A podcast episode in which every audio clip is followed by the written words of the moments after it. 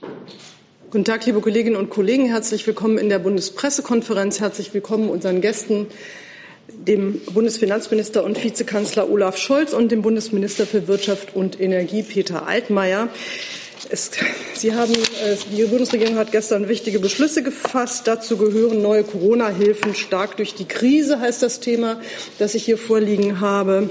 Ähm, allen, die uns an den Bildschirmen verfolgen, darf ich sagen, das ist eine Bundespressekonferenz eine regierungsunabhängige Vereinigung von Journalistinnen und Journalisten, die versuchen, hier möglichst alle Fragen zu Wort kommen zu lassen. Und das gelingt ja auch sehr häufig. Und wir freuen uns, dass die Bundesregierung bei uns zu Gast ist. Und herzlichen Dank sage ich auch an den Sender Phoenix, der die Gebärdendolmetschung bereitstellt. Sie sind oben in der Dolmetscherkabine inzwischen beheimatet und bei Phoenix zu sehen, aber auch nur dort. Herr Minister, Sie haben das Wort. Schönen Dank. Wir haben eine sehr dramatische Entwicklung, was die Infektionszahlen in Deutschland betrifft. Heute sind es 17.000 Infizierte, die uns gemeldet worden sind. Und das weist auf eine Situation hin, die, glaube ich, sehr besonders ist. Während wir im Alltagsleben das noch nicht überall spüren, ist es aber doch so, dass das Virus gewissermaßen in all seiner Fiesheit dafür sorgt, dass überall Ansteckungen stattfinden. Ansteckungen, die natürlich auch Konsequenzen haben für diejenigen, die erkranken, für diejenigen, die schwer erkranken und natürlich auch für die Todesfälle. Deshalb ist es richtig und notwendig, dass sich die Bundesregierung und die 16 Länder gestern gemeinsam entschlossen haben, dafür zu sorgen, dass wir diese Entwicklung durchbrechen, damit wir in der Lage sind, die Gesundheit der Bürgerinnen und Bürger zu beschützen. Die Lage ist ernst, auch wenn sie sich noch nicht für jeden so anfühlt. Und wenn wir warten würden, bis unsere Gesundheitsämter endgültig überfordert sind, wenn wir warten würden, bis es tatsächlich dazu kommt, dass die Intensivmedizin nicht mehr alle Anforderungen bewältigen kann, dann ist es, dann wäre es viel zu spät. Deshalb müssen wir jetzt entschlossen und zielgerichtet handeln, und das wollen wir auch tun. Die Entscheidungen, die wir treffen, sind fokussiert.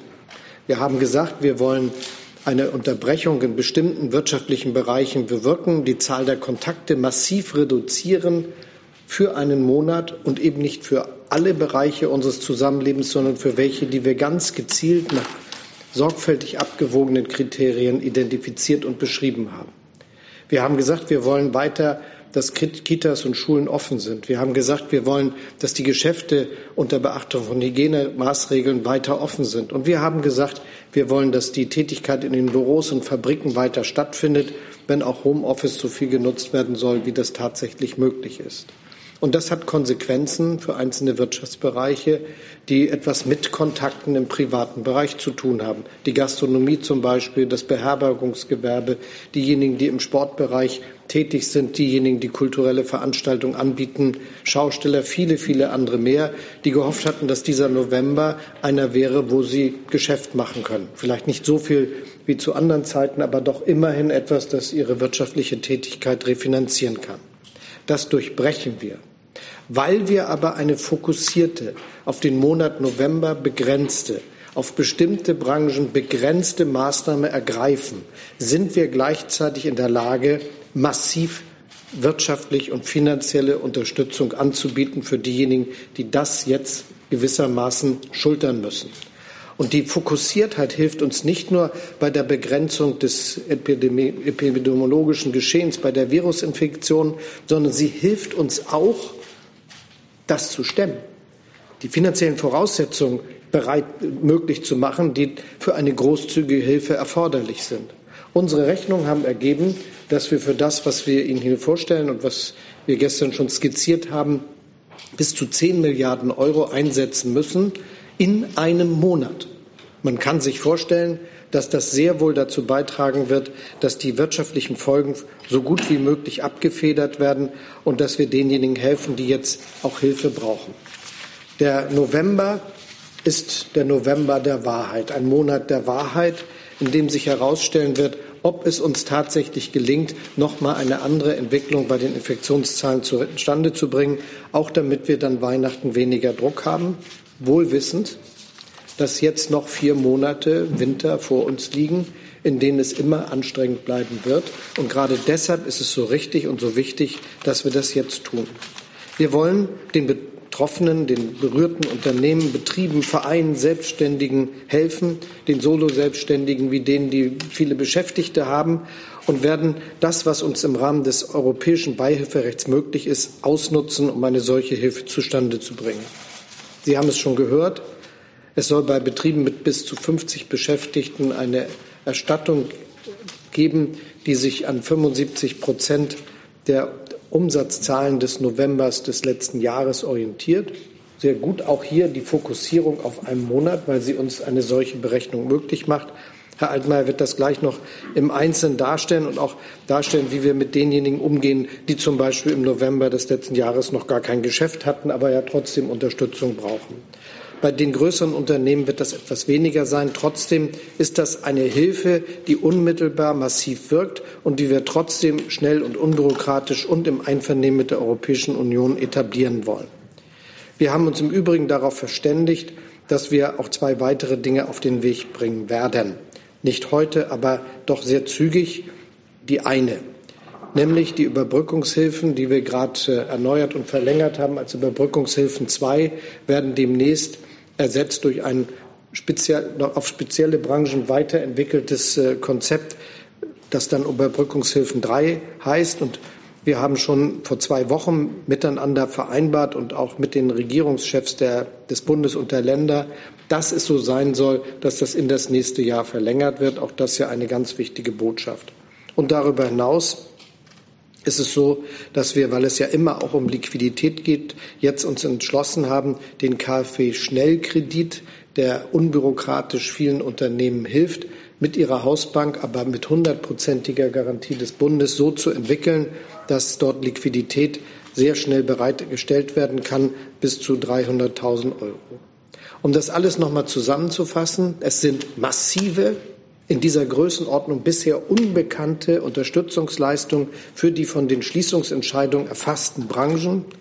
Es gelingt uns durch die Fokussierung nicht nur, das Geschehen im Hinblick auf die Infektion in den Griff zu bekommen, so ist die Zielsetzung, die wir verfolgen mit diesen massiven Maßnahmen, sondern eben auch konkret diesen Unternehmen zu helfen. Und wir sind sehr wohl in der Lage, die dazu erforderlichen bis zu 10 Milliarden Euro einzusetzen.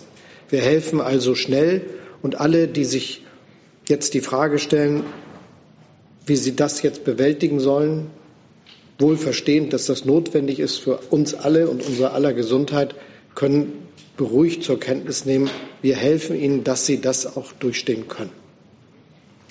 Vielen Dank, Herr Bundesfinanzminister, Herr Bundeswirtschaftsminister. Sie haben das Wort. Ja, Frau Vorsitzende, lieber Kollege Olaf Scholz, es ist nun schon einige Monate her, dass der Kollege Scholz und ich gemeinsam vor Sie hingetreten sind. Und vielleicht können Sie daraus auch ermessen, dass es um äh, besondere Herausforderungen geht. Wir stehen in der Tat vor einer großen nationalen Kraftanstrengung. Deutschland ist in den letzten Monaten dank der guten Verfassung der deutschen Wirtschaft, dank der Eigeninitiative so vieler Mittelständler, Arbeitnehmerinnen und Arbeitnehmer, aber auch der umfassenden und sorgfältig austarierten Hilfsangebote der Bundesregierung besser durch die Pandemie gekommen äh, als äh, viele Länder um uns herum oder in anderen Teilen der Welt. Wir waren imstande, über die Sommermonate äh, zu ermöglichen, dass viele Geschäfte, Restaurants, Einrichtungen auch der Freizeit- und Unterhaltungsbranche wieder öffnen konnten. Und ähm, das alles hat dazu geführt, dass der wirtschaftliche ähm, Rückgang in diesem Jahr möglicherweise etwas ähm, schwächer ausfällt als ursprünglich befürchtet. Ich werde Ihnen darüber morgen noch einmal Rede und Antwort stehen. Aber wir erleben im Augenblick, dass sich die Dynamik der Pandemie in einem äh, nicht erwarteten Umfang beschleunigt. Die Kanzlerin hat am 14. Oktober vor zwei Wochen in einer Modellrechnung erläutert, dass die Zahl der Infektionen bis zum Ende des Jahres, bis Weihnachten bei 19.000 pro Tag liegen könnte. Wir werden diese Zahl in dieser Woche bereits erreichen und möglicherweise sogar die Zahl von 20.000 Infektionen kratzen oder übersteigen. Und das bedeutet, dass wir eine Verantwortung haben für Ältere, für Schwächere, für Jugendliche mit Vorerkrankungen und für die Gesellschaft insgesamt, dass wir diese Pandemie so gut es geht bekämpfen und dass wir aber auch dazu beitragen, dass wir auch in Zukunft die Basis unseres wirtschaftlichen Erfolges schützen und unserem Mittelstand ermöglichen, die Herausforderungen zu bestehen und mit ihnen umzugehen. Die gute Nachricht aus Sicht des Bundeswirtschaftsministers besteht darin, dass wir es gestern vermocht haben, äh, die Wirtschaft insgesamt von großflächigen, weitreichenden Einschränkungen auszunehmen. Wir hatten im Frühjahr die Situation, dass große Teile der Industrie und des produzierenden Gewerbes ihre Arbeit unterbrechen mussten, weil international Lieferketten unterbrochen waren und Vorprodukte nicht rechtzeitig ankamen. Gleichzeitig waren alle Geschäfte geschlossen äh, und äh, weite Teile äh, der Wirtschaft. Wir haben das in diesem äh, Umfang Gott sei Dank nicht wiederholen müssen. Sowohl die Industrieproduktion, die gewerbliche Produktion wie aber auch der Einzelhandel können ihre Tätigkeiten natürlich unter Anwendung von Hygienekonzepten, Abstandsregeln weiterführen. Umso, umso schwerer wiegt der Umstand, dass einige wenige Branchen der Wirtschaft gleichwohl von Schließungen betroffen sind. Sie alle kennen die Kategorien von der Gastronomie äh, über Einrichtungen des Sports und der Freizeit bis hin zu Einrichtungen und Unternehmen der Körper äh, mit engem Körperkontakt. Ähm, und ähm, das alles bedeutet, dass viele Unternehmen, die bereits in den letzten Monaten erhebliche Umsatzrückgänge zu verzeichnen hatten, die aus ihrer kleiner werdenden Eigenkapitalbasis ähm, finanziert hatten, die Wiedereröffnung ihrer Geschäfte, ihrer Unternehmen, ihrer Restaurants, äh, nun vor der Frage stehen, wie sie die nächsten vier Wochen überbrücken sollen und wie sie äh, die äh, Arbeitsplätze ihrer Unternehmen bewahren sollen. Es ist für mich ein Gebot der gesamtstaatlichen Solidarität, ein selbstverständliches Gebot der gesamtstaatlichen Solidarität, dass wir für diese Unternehmen, denen wir die Einschränkungen nicht ersparen konnten, weil es darum geht, gesamtstaatlich und gesamtgesellschaftlich die Zahl der Kontakte zu reduzieren, deutlich zu reduzieren, dass wir diesen Unternehmen helfen. Und äh, der Kollege Scholz und ich, wir waren uns einig, dass es darum geht, in diesem Fall noch einmal nicht zu kleckern, sondern zu klotzen und diesen Unternehmen so schnell wie möglich und so umfänglich wie möglich zu helfen, mit der Situation fertig zu werden. Das, was wir beschlossen haben, bewegt sich in der Systematik der Überbrückungshilfen. Es ist ein Sonderfall der Überbrückungshilfen, weil es darum geht, dass wir Fixkosten pauschalieren und dass wir dafür einen Maßstab wählen, nämlich den Umsatz äh, des letzten Jahres und dass wir auf diese Art und Weise eine schnelle Bearbeitung und äh, gegebenenfalls auch Abschlagszahlungen ermöglichen äh, und dass wir dem Unternehmer die Möglichkeit geben, dann auch über die Mittelverwendung entsprechend zu entscheiden. Es ist ein großer Erfolg, dass es gelungen ist, auch die Solo-Selbstständigen, die die Voraussetzungen der Beschlüsse der Ministerpräsidentenkonferenz äh, erfüllen, in diese äh, Leistungen mit einzubeziehen. Äh, und es ist ebenso ein großer Erfolg, dass wir beide uns einig waren von Anfang an, äh, dass wir bei denen, die nicht direkt von den Schließungen betroffen sind, aber äh, aufgrund der Schließungen bestimmter Geschäfte, bestimmter äh, äh, Gastronom gastronomischer Einrichtungen ebenfalls einen Umsatzrückgang äh, in der Größenordnung von 90 oder 100 Prozent haben, dass wir denen dabei helfen, diese ähm, schwierige Zeit zu überstehen. Wir arbeiten noch an den Details und werden sie Ihnen rechtzeitig mitteilen. Insgesamt ist es uns gelungen, die Struktur, die mittelständische Struktur unserer Wirtschaft zu erhalten. Und deshalb ist es gut und richtig, dass Olaf Scholz und ich uns auch darüber verständigt haben, dass wir für die kleinen mittelständischen Unternehmen bis zu zehn Beschäftigten, für diese Unternehmen den KfW-Schnellkredit verfügbar machen. Der KfW-Schnellkredit, der bislang nur galt für Unternehmen ab äh, elf äh, Mitarbeitern, hat eine große Erfolgsgeschichte hinter sich. Er ist schnell und unbürokratisch. Er stellt die notwendige Liquidität zur Verfügung. Wir haben schon vor einigen Monaten mit Brüssel geklärt, dass er eben auch für diese kleineren mittelständischen Unternehmen verfügbar gemacht werden kann. Und wir haben uns über die Details verständigt, Das ist eine gute Nachricht für alle Beteiligten. Die Überbrückungshilfen haben von Anfang an das Ziel verfolgt, nicht mehr in der gesamten Breite zu fördern, wie das bei den Soforthilfen angesichts äh, der unvorhergesehenen äh, Eingriffsnotwendigkeit im Frühjahr notwendig war, sondern zielgenau dort, wo Hilfe notwendig ist und das immer auch in regelmäßigen Abständen anzupassen. Das haben wir getan äh, vor drei Monaten, als vor zwei Monaten, als wir die Überbrückungshilfen verlängert haben und verbessert haben bis zum Ende des Jahres.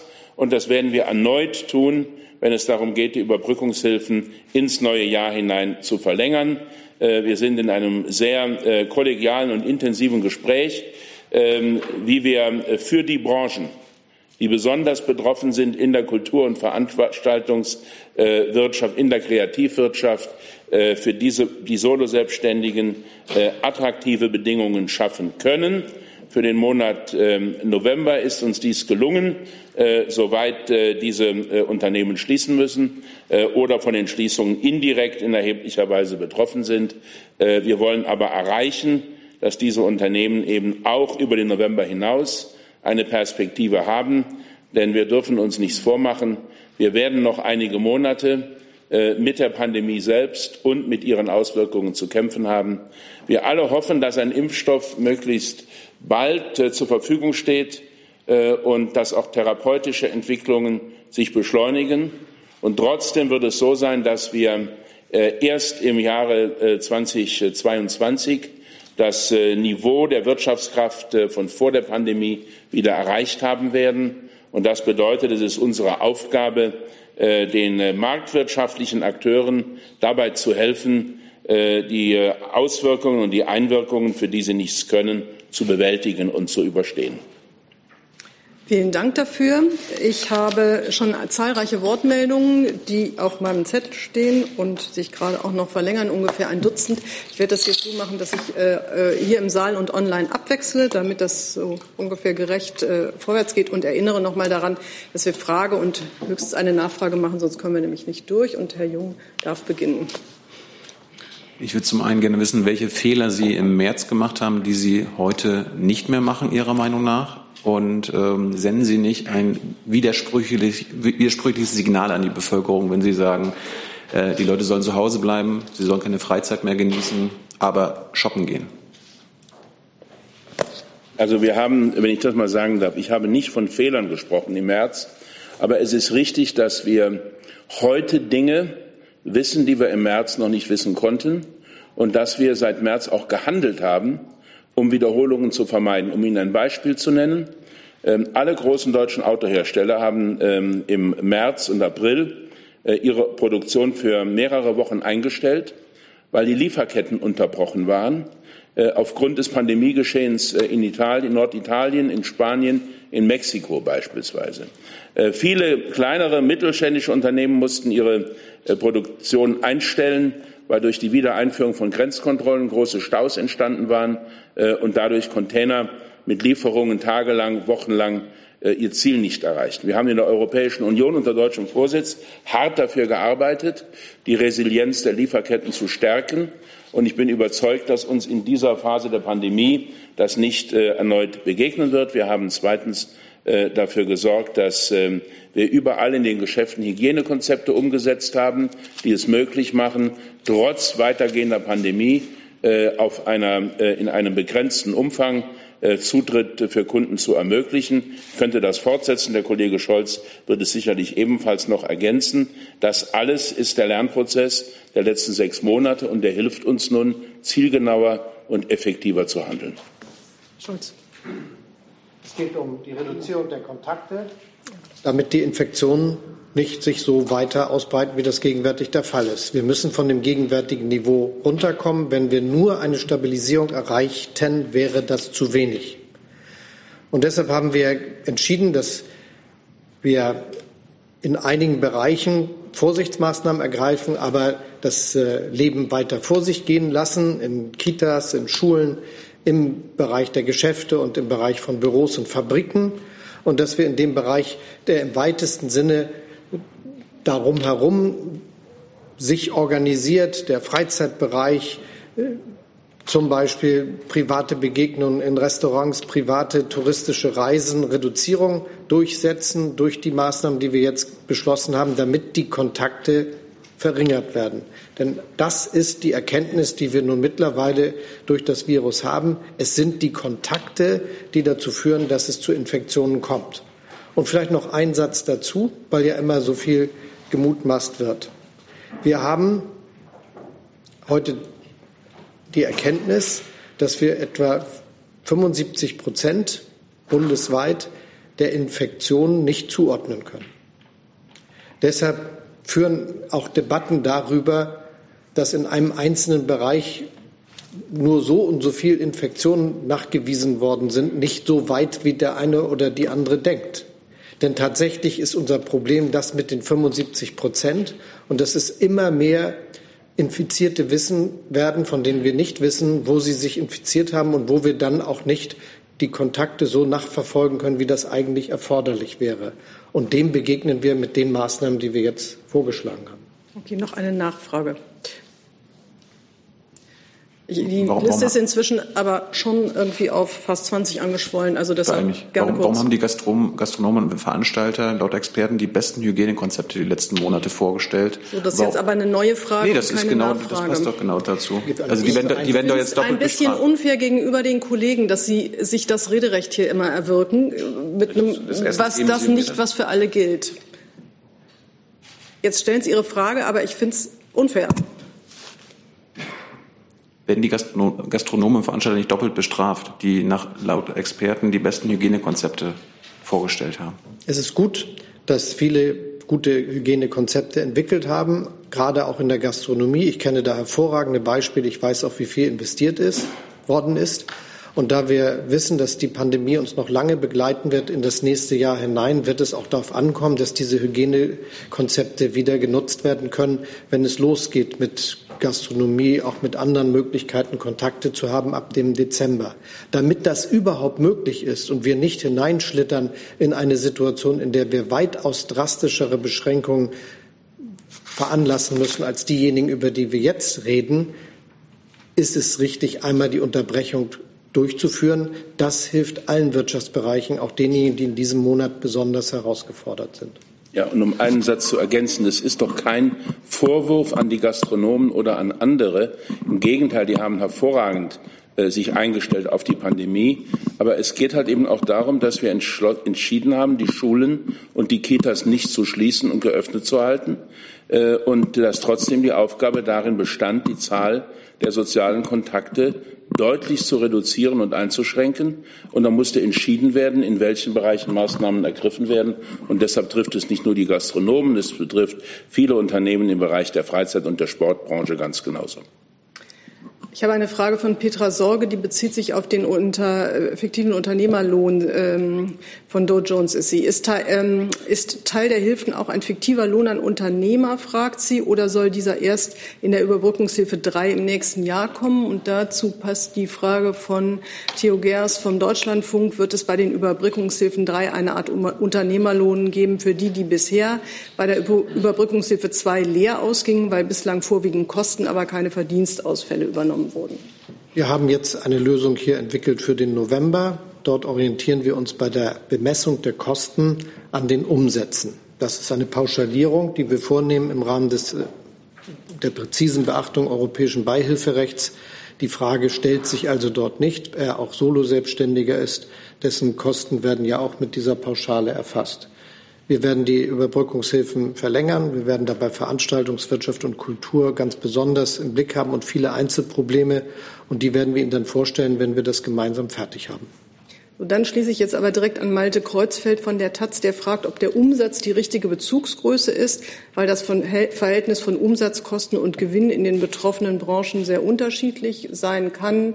Er führt dazu auch ein Beispiel an Kinoverleih, äh, Kinobetreiber zahlen Verleih, Künstler ähm, kriegen äh, damit weniger, Kinoverleiher hätten dann mehr, als äh, sie das hätten, wenn sie. Das Ziel war ja von Anfang an, dass man eine relativ zügige und unbürokratische Lösung ähm, herbeiführt. Und dann war die Frage, was ist der Bezugsmaßstab? Es ist natürlich richtig, dass ähm, Unternehmen zum Teil unterschiedlich hohe Umsatzrenditen haben. Es ist auch richtig, dass die Fixkosten bei Unternehmen schwanken, je nachdem, ob man äh, beispielsweise die äh, Räumlichkeiten als Eigentum besitzt oder ob man sie fremdfinanziert hat. Äh, und es gibt weitere Parameter. Und deshalb musste ein vergleichsweise einfacher, äh, objektiver Maßstab gefunden werden. Äh, und da der Umsatz für alle diese Unternehmen feststeht, ohne dass man ihn äh, umständlich ermitteln muss, denn er hat ja bereits bekannt ist. Er hat ja bereits stattgefunden im letzten Jahr, äh, war das äh, eine Grundlage, äh, die auch unter Gerechtigkeitsgesichtspunkten sich angeboten hat. Und ich glaube, dass äh, es jedenfalls keine besseren Vorschläge gibt, wie man das einfach und nachvollziehbar gestalten kann. Herr Krämer. Ähm, Nochmal anknüpfend an die Überbrückungshilfen. Eigentlich habe ich es gestern so verstanden, dass heute die Details schon bekannt gegeben werden und jetzt haben Sie ja eigentlich mehr oder weniger nochmal das wiederholt, was gestern schon angedeutet wurde mit den 10 Milliarden und der Überarbeitung. Also die Frage, wann kommt das Konzept der Überarbeitung vor dem Hintergrund, dass viele Unternehmen ja mit dem Rücken zur Wand stehen und nicht mehr so viele Tage haben, um zu überleben. Und meine zweite Frage wäre äh, Verlustrückträge, also Verrechnung von jetzigen Verlusten mit früheren Gewinnen. Das sagt jedes Unternehmen und jeder Verband sagt, davon brauchen wir mehr. Es gibt es ja schon, aber davon brauchen wir mehr. Wird das auch Teil der Überarbeitung sein? Das mit der einen Frage klappt nicht, ne? Dass ich mit der Ansage. Ach so, sorry, als, eine, eine verstanden. Frage. Nee, das gilt eigentlich für alle. So. Okay, tut mir leid. Wir haben Verlustrückträge möglich gemacht und geben dafür viel Milliarden Steuergeld aus. Und im Übrigen diskutieren wir in der Koalition natürlich ständig über Optimierungen und Verbesserungen. Aber das war gestern ausdrücklich nicht der Arbeitsauftrag, sondern gestern ging es darum, denen zu helfen, die von den Schließungen direkt betroffen sind. Und damit es jetzt keine falsche Meldung gibt, die Verlustrückträge sind Teil des Gesetzes, das der Bundestag schon vor langer Zeit beschlossen hat. Und die haben auch schon gewirkt. Viele haben davon Gebrauch gemacht. Genau. Und wann kommt das Konzept dann? Also das Konzept ist ja jetzt erarbeitet. Wir haben äh, die Details miteinander abgestimmt. Und äh, wir sind, werden das jetzt alles in Förderrichtlinien übersetzen, die wir mit den Ländern abstimmen und mit der Europäischen Kommission. Das geht jetzt los. Da haben diejenigen, die das mit uns zusammen in unseren Ministerien machen, gestern, gestern Nacht und heute ganz intensiv gearbeitet. Das ist jetzt so weit, dass wir loslegen können. Und wir werden natürlich immer noch an der einen oder anderen Frage nachsteuern, aber alle Fragen, die wir klären mussten miteinander, für auch viele Details sind geklärt. Eine Frage von Jens-Peter Paul von Statement TV. Bleibt es dabei, dass Anträge für Bundeshilfen ausschließlich über Steuerberater, Wirtschaftsprüfer und Anwälte eingereicht werden können? Ja, mach das. Wolltest du was sagen? Na, wir haben ja eine digitale Plattform geschaffen. Äh, und die Frage war, wie man ähm, es ermöglicht, dass auch diese digitale Plattform ähm, entscheidungsfähig ist. Äh, die ähm, Behörden der Länder haben uns darauf hingewiesen, dass die konkrete Bearbeitung eingereichter Unterlagen, Quittungen, Kostenangaben und so weiter sehr viel Zeit in Anspruch nimmt. Äh, und wir haben uns deshalb ähm, dazu verstanden, uns der Hilfe von Steuerberatern, Rechtsanwälten und Wirtschaftsprüfern zu bedienen. Dieses System hat nach anfänglichen Anlaufschwierigkeiten sehr gut funktioniert und es hat dazu geführt, dass wir die gestellten Anträge, das sind über 125.000, bisher innerhalb äh, kurzer Zeit äh, zu über 90 Prozent äh, billigen und ähm, äh, äh, abschließend bearbeiten konnten. Jetzt geht es mit Ihnen weiter. Julia Löhr von der FAZ. Äh, eine Verständnisfrage, die Unternehmen, die an den geschlossenen Betrieben dranhängen, also zum Beispiel die Caterer, die sonst Veranstaltungen beliefert hätten und so weiter, die bekommen auch die Umsatzentschädigung oder die bekommen eine andere Form von Hilfe? Und noch ähm, eine zweite Frage, die, wie lange soll das so weitergehen? Ich meine, dann steigen im Dezember die Infektionszahlen wieder, dann stehen wir im Januar wieder vor der Frage, also wie viele dieser Mini-Lockdowns mit Umsatzentschädigungen können wir uns eigentlich leisten? Sie sagten ja selbst, erst 2022 wird die Wirtschaft wieder das alte Niveau erreichen. Also wir möchten uns so wenige leisten wie möglich und deshalb spekulieren wir auch nicht. Äh, wir haben es immerhin geschafft mit den Entscheidungen im Frühjahr für die Monate von Ende Mitte April bis, ähm, äh, bis Mitte Oktober eine relativ stabile Entwicklung zu ermöglichen. Es war ein großer Erfolg, auch für die Erholung äh, der Wirtschaft. Ähm, und der zweite Punkt, ähm, der zweite Punkt ist, dass wir, Entschuldigung, der erste Teil Ihrer Frage, Na, die Betriebe, die dranhängen. Ja, die Betriebe, die dranhängen. Die da sind wir uns Umsatz? einig, der Bundesfinanzminister und ich, ich habe das eben noch schon gesagt, äh, dass Betriebe, die indirekt, aber in vergleichbarer Weise durch die Anordnungen betroffen sind, dass wir für die ebenfalls Hilfe anbieten werden. Das wird zwischen den beiden Mitarbeiterteams im Augenblick geklärt. Äh, natürlich ist es so, wenn jemand, äh, wenn jemand zehn Prozent Umsatz dadurch verliert, dann kann man das über die bestehende Überbrückungshilfe regeln.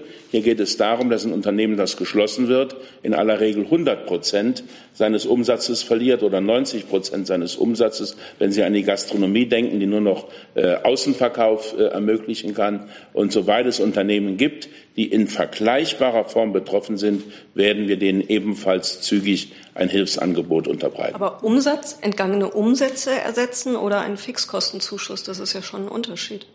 Ja, aber das werden wir zwischen den beiden äh, Ministerien klären und werden Sie zeitnah informieren. Jetzt geht es weiter mit einer Frage von Johannes Bockenheimer von Bild, der den Bundesfinanzminister fragt, ob Sie davon ausgehen, dass zur Refinanzierung der Lockdown-Mehrkosten Steuererhöhungen notwendig sein werden. Die Dinge, die wir hier vorstellen, sind refinanziert durch die Haushaltsermächtigungen, die wir vom Bundestag bekommen haben für unsere äh, Wirtschaftshilfen und Überbrückungshilfen. Äh, das ist ja weithin diskutiert worden, dass die sehr großzügig ausgestatteten Mittelhintergründe nicht komplett abgefragt worden sind. Wir können also diese bis zu 10 Milliarden stemmen und brauchen dafür kein zusätzliches Geld vom Bundestag bewilligt bekommen.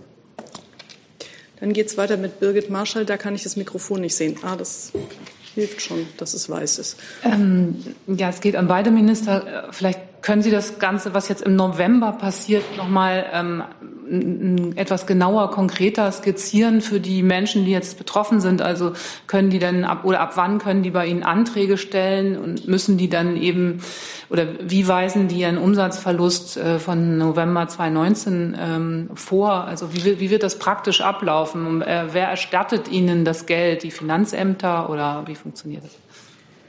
Ähm, Sie müssen keinen Umsatzverlust vorweisen, äh, sondern Sie weisen den Umsatz. den Umsatz des Monats November äh, vor. Und der steht bereits fest, weil der November 2019 zurückliegt und in aller Regel diese Umsätze auch versteuert sind und dokumentiert sind. Das ist äh, im Grunde nur eine technische Herausforderung. Und dann wird, ähm, wird auf diesem Betrag ein ähm, äh, Prozentsatz von ähm, in der Regel 75 Prozent angewendet für die Unternehmen bis zu 50 Mitarbeiter, von 70 Prozent für die Unternehmen, die mehr als 50 Mitarbeiter haben, wobei es äh, durch die beihilferechtlichen Auflagen der Europäischen äh, Kommission für ganz große Unternehmen noch zu Anpassungen dieses Betrages kommen kann. Aber das ist das Prinzip. Natürlich werden auch angerechnet, wenn es Leistungen aus der äh, Überbrückungshilfe gegeben hat oder aus der Kurzarbeit. Äh, aber auch diese Leistungen stehen fest, äh, sodass das Verfahren ähm, dass das Verfahren schnell geht. Richtig ist, ähm, dass wir trotzdem in der bestehenden Plattform die neue Leistung oder die veränderte Leistung äh, programmieren und einpflegen müssen. Es muss rechtssicher, es muss, ähm, äh, ähm, es muss ähm, äh, so gemacht werden, dass es unangreifbar ist. Äh, das muss mit den Ländern abgestimmt werden, auch innerhalb der Bundesregierung abgestimmt werden. Äh, und das wird einige Tage in Anspruch nehmen. Und deshalb haben wir uns die Möglichkeit von Abschlagszahlungen überlegt, um dadurch noch eine zusätzliche Beschleunigung zu erreichen. Und ähm, vielleicht kann sie einfach nur sagen, die Plattform ist www.sowieso.de. Also wo muss man das dann machen als Unternehmer? Also da ich keiner bin, mhm. okay. ich unternehme zwar viele Initiativen in der Politik, aber wir, wir, wir reichen Ihnen das nach, wir veröffentlichen das gerne auch auf unserer Homepage nochmal. Sie finden das dort im Übrigen. Wunderbar, vielen Dank. Frau Gammelin hat auch zwei Fragen. Ich lese jetzt www.überbrückungshilfe-unternehmen.de. Wunderbar. Vielen Dank. Frau Gammelin von der Süddeutschen Zeitung hat auch zwei Fragen. Davon trage ich jetzt eine vor und setze sie mit der zweiten wieder auf die Liste. Es geht ja nicht darum, dass nicht alle fragen können, sondern nur, dass nicht einer ganz viele Fragen stellt und die anderen gar nicht drankommen. Also, Frau Gamelin fragt, wird nur der Umsatz direkt betroffener Branchen erstattet, wie Gastronomie und Theater, oder gilt die 75-prozentige Erstattung auch für indirekt betroffene Firmen wie Wäschereien und Putzfirmen?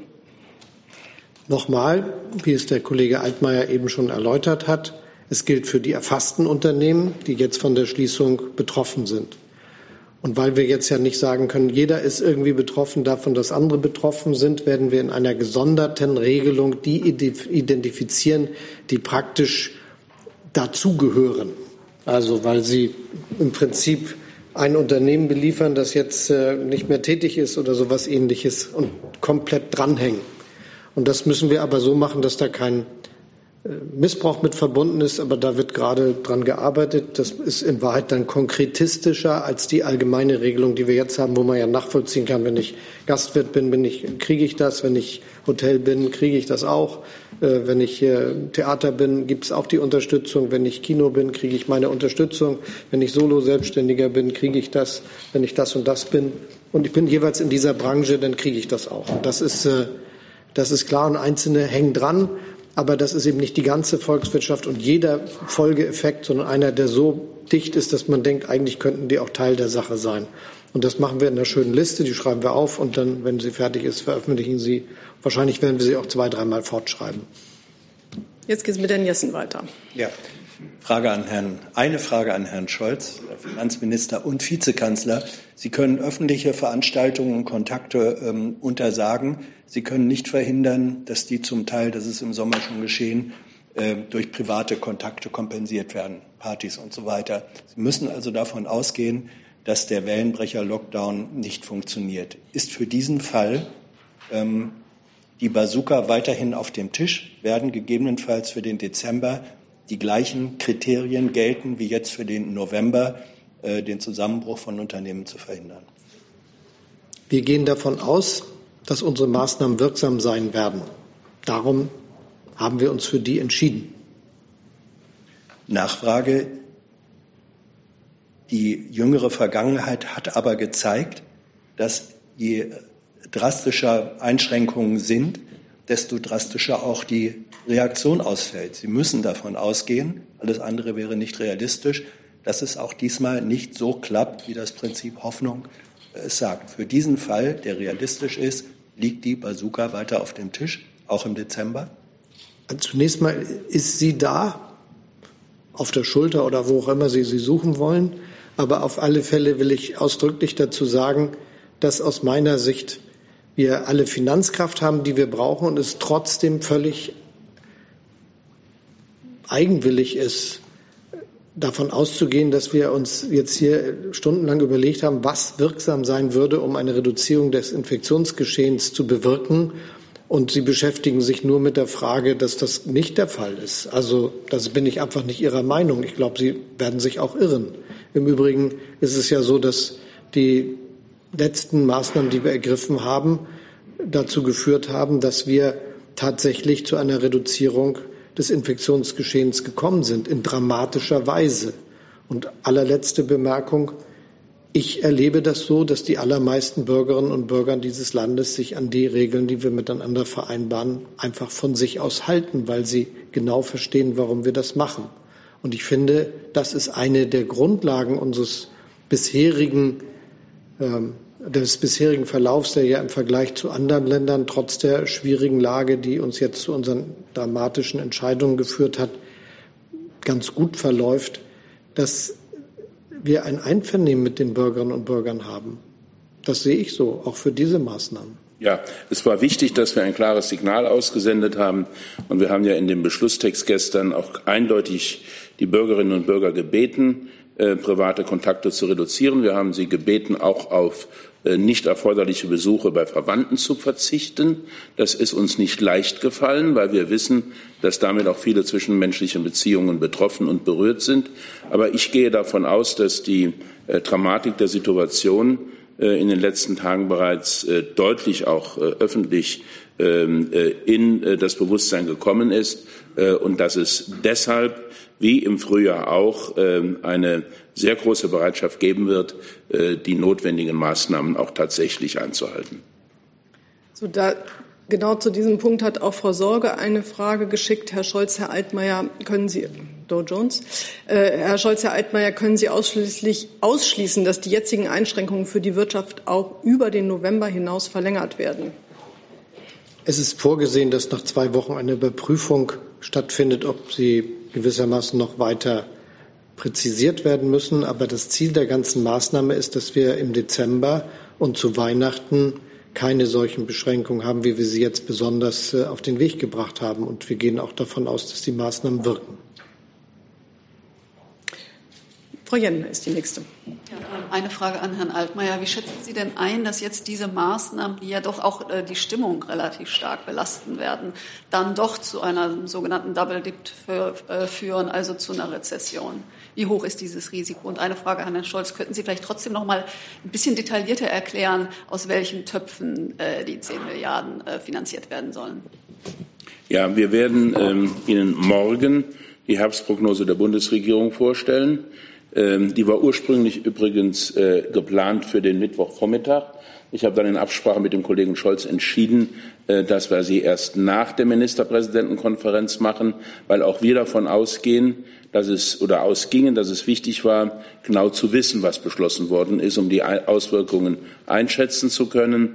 Ähm, es ähm, ist so, dass es im Augenblick ähm, äh, zwischen den Ressorts noch mal geklärt wird. Es gibt äh, unterschiedliche Signale. Natürlich werden die Schließungsmaßnahmen, die notwendig sind und die Reduzierung der Zahl der sozialen Kontakte auch Auswirkungen haben auf die Wachstumsdynamik im Monat November. Auf der anderen Seite äh, ist es aber auch so, dass wir feststellen, äh, dass ähm, das Wirtschaftswachstum im dritten Quartal schneller wieder in Gang gekommen ist, als wir geglaubt haben. Wir werden Ihnen das morgen alles ausführlich äh, darstellen. Ähm, ich gehe davon aus, dass ähm, unsere Wirtschaft so robust ist, dass wir das ähm, äh, Abgleiten äh, in eine längere Zeit der Rezession werden vermeiden können. Sie wissen, wir sind in einer Rezession seit dem zweiten Quartal, als das Wachstum um 9,7 Prozent eingebrochen ist. Und wir alle hoffen, dass die Erfolge der Pandemiebekämpfung so groß sind, äh, dass wir im nächsten Jahr ein äh, positives äh, Wirtschaftswachstum mit einer positiven Zahl vor dem Komma haben werden. Von meiner Seite aus folgende Hinweise. Alle Wirtschaftsverbände sind ganz glücklich über die Entscheidung, die wir getroffen haben, oder sagen wir mal die allermeisten, weil sie gesagt haben, das macht es wahrscheinlicher, dass es kein, nicht zu einer Rezession kommt.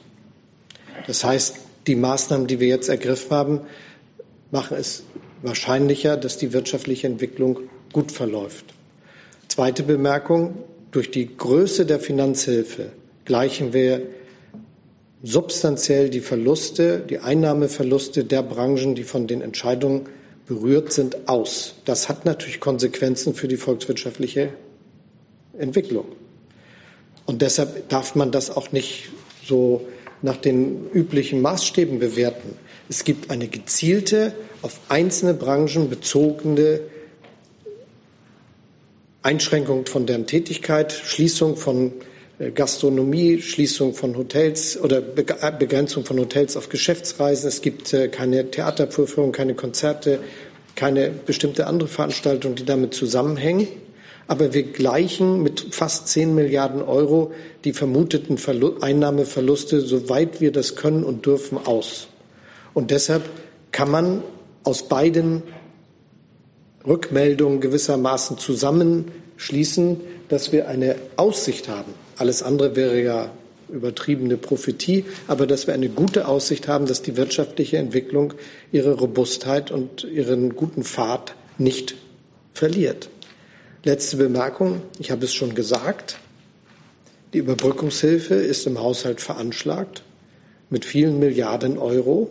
Und wir haben das Geld für diese Spezialisierung der Überbrückungshilfe auf den Monat November im Haushalt bereits vorhanden. Gut, Stichwort glückliche Wirtschaftsverbände. Holger Hansen von Reuters fragt, Arbeitgeberpräsident Kramer wirft Ihnen zu wenig Augenmaß in Anführung und Abführung vor bei, der, bei den gestern vereinbarten Maßnahmen. Zum Teil sei, Zitat, Aktionismus vor, sachlichen, vor sachliche Begründung gestellt worden, Zitat Ende. Was entgegnen Sie ihm? Können Sie das noch? Ja, mache ich gerne. Arbeitgeberpräsident Kramer, Ingo Kramer, wirft Ihnen zu wenig Augenmaß bei den gestern vereinbarten Maßnahmen vor und sagt, zum Teil sei Aktionismus vor sachliche Begründung gestellt worden. So die Argumentation oder so die Aussage. Herr, Reu, äh, Herr Hansen von Reuters fragt, was entgegnen Sie ihm? Also erst einmal äh, schätze ich Herrn Kramer sehr und er hat während der gesamten Phase der Pandemie einen wichtigen Beitrag dazu geleistet, dass wir äh, mit der wirtschaftlichen Erholung vorangekommen sind. Äh, zweitens bin ich überzeugt, dass sich in der Öffentlichkeit ganz generell äh, der Eindruck äh, verfestigen und durchsetzen wird, äh, dass die Maßnahmen sehr wohl wohl erwogen sind, dass sie unter dem Gesichtspunkt der Verhältnismäßigkeit äh, auch äh, ausgewählt wurden. Selbstverständlich äh, ist es dann immer auch äh, am Ende eine Interessenabwägung, ob man beispielsweise Schulen und Kitas schließt äh, oder ob man ähm, einen Teil äh, von Unternehmen schließt. Das alles, das alles liegt innerhalb eines Beurteilungsspielraums, den wir haben. Und es ist ja natürlich auch so, dass wir bei diesen Konzepten äh, mit den 16 Bundesländern äh, einen Konsens finden mussten. Und wenn man sich das Ergebnis ansieht, glaube ich, ist es sehr eindrucksvoll, was in der Kürze der Zeit äh, in der Zusammenarbeit mit 16 Bundesländern einstimmig erreicht werden konnte. Das geht weit über die Erwartungen hinaus, die es noch in der letzten Woche dazu gegeben hat. Ich muss mal was loswerden an dieser Stelle. Ich habe heute ja auch einer längeren Debatte im Deutschen Bundestag zugehört. Und da waren ganz lange Reden dabei, wo nur gesagt wurde, man möge erwägen, man hätte bedenken sollen, man muss dieses mit berücksichtigen. Und wenn wir jetzt auf das Finale der Rede warten, was daraus folgt, dass alles das erwogen wird, dann fehlt es einfach. Die Reden enden immer zu früh. Sie sind nur dabei, abzuwägen und zu sagen, was man alles noch hätte bedenken sollen, aber es kommt keine Konsequenz. Diese Krise verlangt Leute, die die Führungskraft besitzen, Entscheidungen zu treffen, nicht Leute, die noch im Oktober des nächsten Jahres erwägen wollen, was wir jetzt in diesem Oktober, November zu tun haben. Herr Tiede. Peter Tiede von der Bild mit einer Frage an Herrn Scholz. Ich greife mal das Bazooka-Bild auf. Auch wenn man eigentlich mit einer Bazooka ja nichts heilt, sondern eher kaputt schießt. Wie viel Schuss haben Sie denn noch frei? Wie oft können Sie das noch machen? Ich bin gut gerüstet. Das heißt? Ich zögere mit der Antwort wegen der falschen Auswertung. Also, wir können noch mehrfach tun, was erforderlich ist. Und wenn wir weitere Maßnahmen auch in solcher Größenordnung ergreifen müssen, wie sie jetzt sichtbar sind, werden wir die Kraft in diesem und dem nächsten Jahr dazu haben.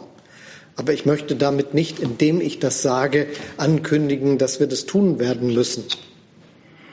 Verstanden. Herr Geers, das lege ich, ich glaube, das ist beantwortet, aber ich lese es der Vollständigkeit halber doch vor, fragt zur Finanzierung. Äh, Sie, Herr Scholz, müssen für verlängerte Hilfen in das Jahr 2021 hinein höhere Kredite aufgenommen werden über die bisher geplanten 96 Milliarden Euro im Haushaltsentwurf 2021 hinaus? Und wenn ja, wie hoch wird die Neuverschuldung dann in 2021 sein? Der die Bundesregierung hat einen Haushaltsgesetzentwurf für das Jahr 2021 dem Deutschen Bundestag zugeleitet. Und der Respekt vor dem Deutschen Bundestag gebietet, dass ich mich in die Frage, wie das Haushaltsgesetz abschließend ausfallen wird, zwar einmische, aber das nicht äh, entscheide, sondern mit dem Parlament berate. Jetzt geht es mit Herrn Schieritz weiter. Ich muss nur mal gucken, welch. Jetzt habe ich es gesprochen. Nur, dass ich diese Regel, äh, die Berechnungen richtig verstanden habe. Also es ist, ich habe sozusagen den Umsatz vom November 2019, dann ziehe ich das Kurzarbeitergeld ab, also dann nehme ich davon 75 Prozent, dann ziehe ich das Kurzarbeitergeld und die Überbrückungshilfe ab und dann kommt der Betrag raus. Und es ist richtig, dass also beim Kurzarbeitergeld sozusagen der Anteil inklusive äh, Sozialversicherungsbeiträge, sagen der gesamte staatliche Anteil daran oder was, was genau ist mit Kurzarbeitergeld gemeint? Ja, es ist der staatliche Anteil. Über alles hinweg sozusagen. Naja, das, was das konkrete Unternehmen erreicht.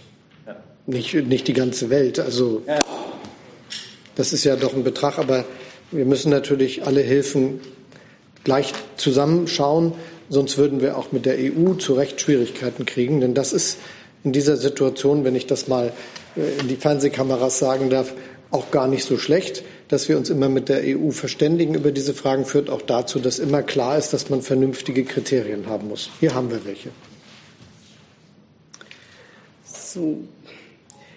Jetzt habe ich eine Nachfrage von Frau Gammelin, wenn ich das richtig sehe. Das ist hier nicht so ganz erkennbar, ob der Umsatz brutto oder netto erstattet wird. Ist die Hilfe für Solo-Selbstständige nicht so etwas wie ein bedingungsloses Grundeinkommen? Wir orientieren uns jetzt am Umsatz und sagen, das ist eine pauschale Kostenerstattung, wo wir die einzelnen Kosten eben nicht vorgerechnet bekommen wollen, damit wir schnell und unbürokratisch helfen können. Und wer welche Kosten hat, in welcher Höhe, das wird im Einzelfall differenzieren. Das können wir aber, wenn wir schnell helfen wollen und wenn wir großzügig helfen wollen und wenn wir für jeden schnell Klarheit schaffen wollen, nicht rausfinden. Und deshalb ist das bei demjenigen, der ein Solo-Selbstständiger ist abhängig von seiner Lage und den Aufwendungen, die er hat. Aber wir gehen davon aus, er hat genau 75 Prozent seines Novemberumsatzes von 2019 als Kosten. Sie haben das Wort. Juli Kurz von der ARD. Wenn man mit Unternehmern spricht, äh, dann haben doch sehr viele Angst wirklich vor einer Pleite und das Vertrauen ist nicht sehr groß, dass eben diese Entschädigungen wirklich ankommen und dass sie gerecht sind. Wie können Sie das garantieren, also dass Pleiten wirklich vermieden werden und garantieren, dass es eben gerecht zugeht? Wir haben es ja gerade schon angesprochen, äh, die Frage, ob die Umsatzgröße da wirklich das richtige Maß ist. Wir haben ja äh, in einer Marktwirtschaft, in einer sozialen Marktwirtschaft, äh, die Situation, dass es ständig zu Unternehmensneugründungen kommt, dass es aber auch zu Geschäftsaufgaben kommt. Wenn man nun die Entwicklung der letzten Monate sich anschaut, wird man feststellen, dass die Zahl der äh, Unternehmenspleiten, wie Sie es formuliert haben, äh, sogar weniger hoch ist, gewesen ist als zu normalen Zeiten. Das mag daran gelegen haben, dass wir die Insolvenzantragspflicht zunächst einmal ausgesetzt hatten. Das gilt aber jetzt nur noch für einen kleinen Teil der Fälle. Seit Ende September gilt sie wieder für den äh, Fall der Zahlungsunfähigkeit. Äh, und wir können bislang einen signifikanten Anstieg der Unternehmensinsolvenzen noch nicht feststellen. Wir werden die Entwicklung aber genau beobachten.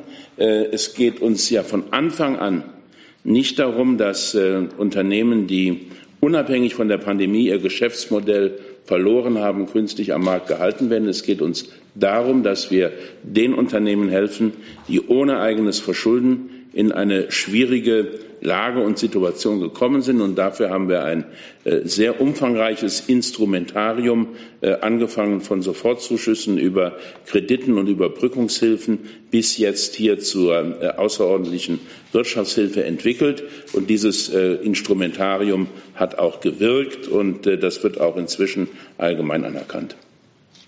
Okay, dann schließe ich jetzt noch mal die Frage an äh, von Lisa Kaspari von Zeit Online. Was passiert mit den neuen Unternehmen, die 2019 keinen Umsatz erzielt haben und nennt auch das Stichwort außerordentliche Wirtschaftshilfe. Und dazu passt die Frage von Tobias Kiesling von der Funke Mediengruppe der fragt, werden auch die Betriebe entschädigt, die im November des vergangenen Jahres keine Umsätze erwirtschaftet haben, da sie anlassbezogene Umsätze in den vorherigen Monaten erwirtschaftet haben, zum Beispiel Konzertveranstalter, die von Januar bis Oktober auf Tournee waren und im November pausieren. Falls ja, was ist der Berechnungsbezugs Zeit. Ja, da, da haben unsere Mitarbeiter sehr intensiv gearbeitet.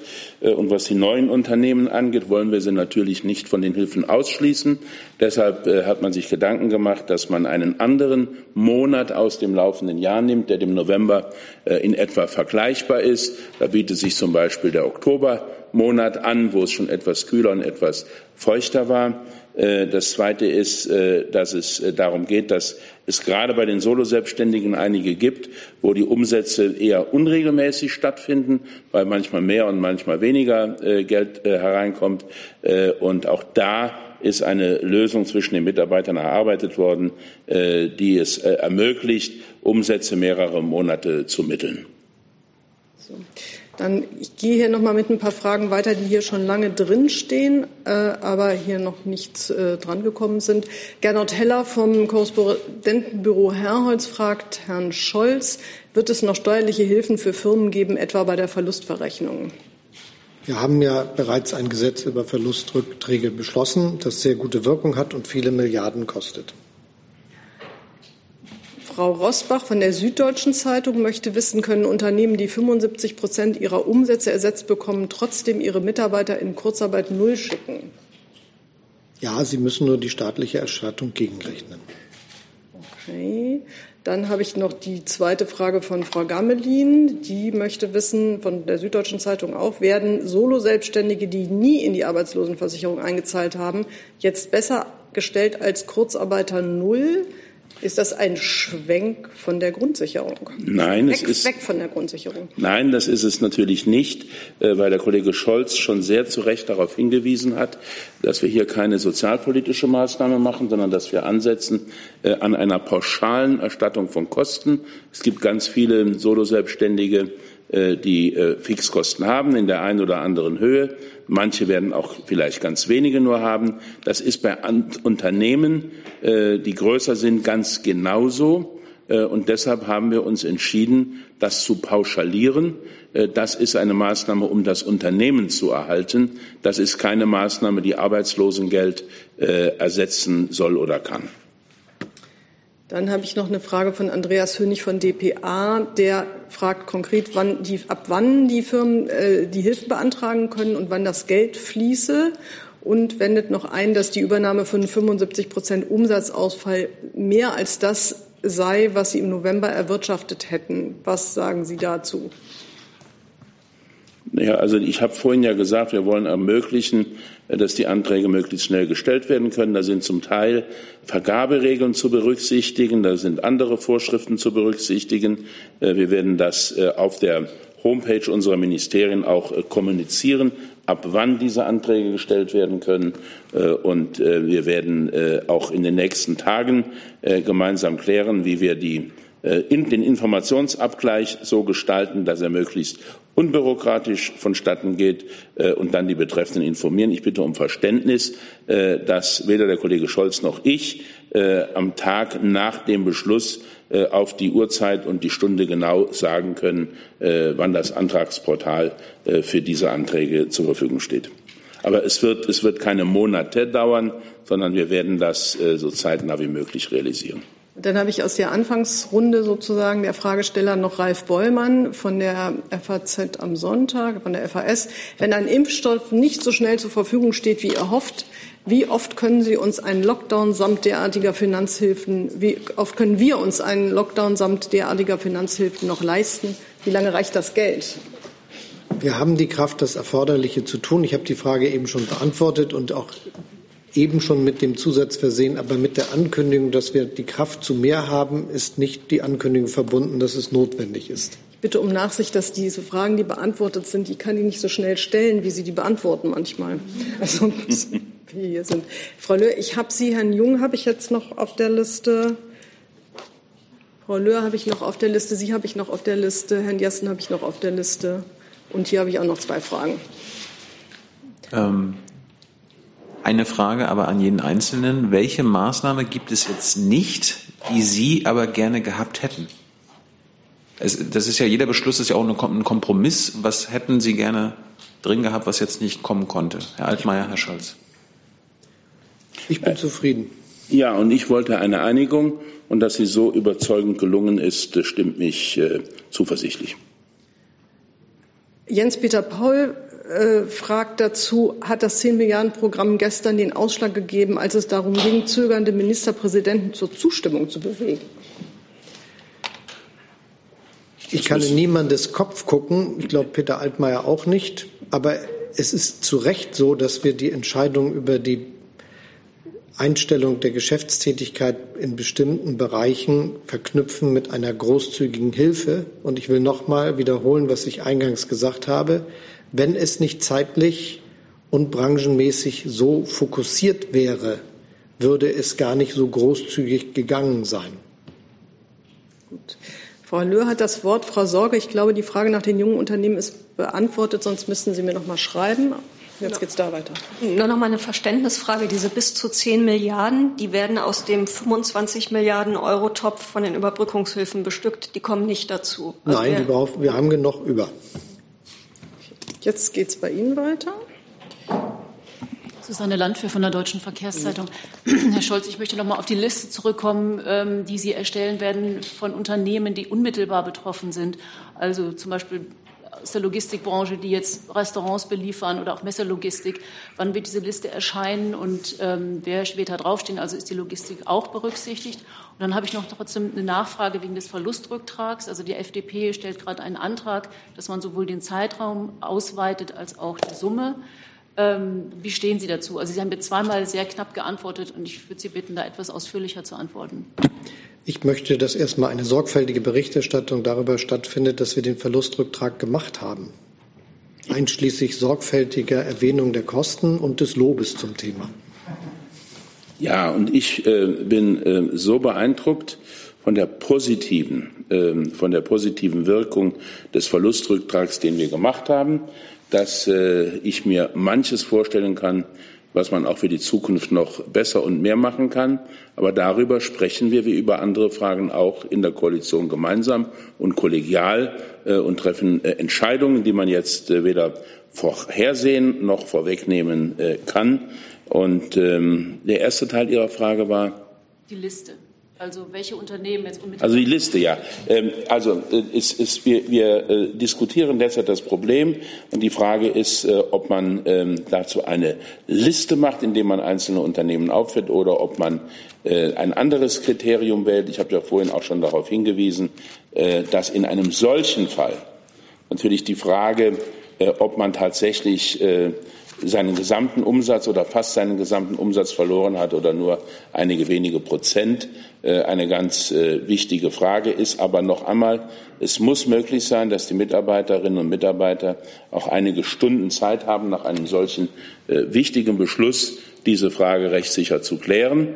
Denn auf dieser Grundlage werden ja anschließend auch Anträge dann bewilligt oder abgelehnt.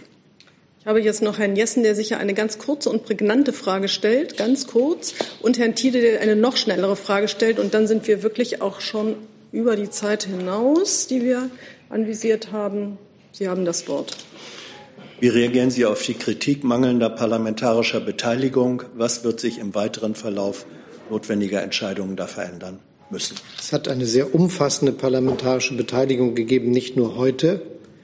Die beiden Fraktionsvorsitzenden der Regierungsfraktion haben darauf hingewiesen, dass es etwa 70 Beratungen gegeben hat im Deutschen Bundestag zu den verschiedenen Maßnahmen, die wir im Zusammenhang mit, den, mit der Bekämpfung der Corona-Pandemie getroffen haben. Es ist also auch nicht kein freundlicher Akt gegenüber dem Parlament mit einer solchen Unterstellung, dem Parlament gegenüber zu agieren. Alle wissen, das haben auch die beiden Fraktionsvorsitzenden der Regierungskoalition gesagt, dass es so ist, dass wir schnelles Handeln brauchen, das in wenigen Tagen funktioniert und das klassischerweise Sache von Regierung ist auf der Basis von Gesetzen, die der Deutsche Bundestag in diesem Fall oft beschlossen hat. Für die Durchführung von Gesetzen ist im deutschen Grundgesetz aufgrund einer jahrhundertealten föderalen Tradition eine Zuständigkeit der Länder beschrieben. Und wir loben uns gerne oft und zu Recht für den Föderalismus. Ich glaube, er gehört zur wirtschaftlichen, politischen Stärke Deutschlands dazu. Übrigens auch dazu, dass wir eine viel klüger diskutierte und moderat agierende Corona-Bekämpfungsstrategie in Deutschland haben im Vergleich zu anderen Ländern. Das wäre ohne so viel Diskussion miteinander nicht möglich gewesen. Und jetzt haben beide Fraktionen angekündigt und sogar die Fraktionen der Opposition dazu ergänzend eingeladen, mitzuhelfen, dass man für die längere Frist angesichts der Tatsache, dass wir damit rechnen dürfen, dass die Pandemie sich auch noch im nächsten Jahr zuträgt, möglicherweise dort, wo man es absehen kann, bestimmte Entscheidungen, die jetzt getroffen worden sind, gesetzgeberisch noch einmal konkretisiert. Aber auch da werden die Ausführungsentscheidungen durch Regierungshandeln in Ländern oder Bund erfolgen. So, und ich glaube, dass man für alle Mitglieder der Bundesregierung äh, in Anspruch nehmen kann, dass wir ein hohes Maß an Respekt haben äh, vor der gesetzgebenden Körperschaft und vor dem äh, Deutschen Bundestag als Parlament. Und das war auch einer der Gründe, warum die Bundeskanzlerin ähm, in Anwesenheit von mehreren Mitgliedern ihrer Regierung äh, die Fraktionsvorsitzenden, und zwar alle Fraktionsvorsitzenden der im Bundestag vertretenen Parteien, ähm, vor der Ministerpräsidentenkonferenz in einer Telefon- oder Videoschalte äh, über diese Konferenz informiert hat, dass sie stattfinden wird und dass es darum gehen wird, das Infektionsgeschehen zurückzudrängen. Es war im Übrigen auch ähm, seit Montag, glaube ich, öffentlich bekannt, dass die Ministerpräsidentenkonferenz äh, stattfinden würde. Und ich habe mich äh, in mehreren Telefonschalten äh, Fragen meiner Fraktionskolleginnen und Kollegen äh, aus unterschiedlichen Bereichen, Landesgruppen, äh, äh, Arbeitsgruppen gestellt und das mit ihnen diskutiert. Die Kanzlerin hat auch nach der Konferenz noch einmal in unserer beider Anwesenheit die Fraktionsvorsitzenden informiert. Herr Tiede. Kulturstaatsminister, Kulturstaatsministerin Grütters fordert den Verlustrücktrag für Solo-Selbstständige für mindestens zwei Jahre. Wird sie ihn bekommen, Herr Scholz? Wie gesagt, wir haben gerade ein sehr teures Gesetz über Verlustrückträge beschlossen. Und ich sage nochmal, das äh, ist sehr aufwendig. Und jeder weiß, dass das einmal abgeschafft wurde als eine Steuergestaltung, die zu milliardenschweren Missbräuchen geführt hatte. Also nein. Ich, ich bitte doch den Kollegen jetzt nicht ähm, äh, ständig wieder mit der gleichen Frage zu konfrontieren. Ich bin das gewohnt. Ich antworte hat, oft dann das Gleiche. Übrigens immer in allen Runden identisch. Ja, er hat seine Skepsis äh, doch, glaube ich, für jeden nachvollziehbar geäußert. Ich persönlich glaube, dass im Augenblick diese Gefahr von Steuergestaltungen nicht gegeben ist, sondern wir eine wirkliche ähm, Sonder- und Ausnahmesituation haben, wo es darum geht, die Substanz der Wirtschaft zu erhalten und insbesondere die Eigenkapitalbasis zu stärken. Dafür gibt es mehrere Wege und äh, der Verlustrücktrag für mehrere Jahre in einer höheren Größenordnung ist einer von möglichen Wegen äh, und äh, wir werden darüber in der Koalition in den nächsten Wochen oder Monaten diskutieren. Gut, dann blicken wir voller Hoffnung auf die neuen Vorschläge, damit wir wieder neue Fragen stellen können. Und ich, wir sind am Ende der Pressekonferenz angekommen. Vielen Dank, ja. Herr Minister Scholz, Herr Minister Altmaier, für Ihre ja. Pressekonferenz.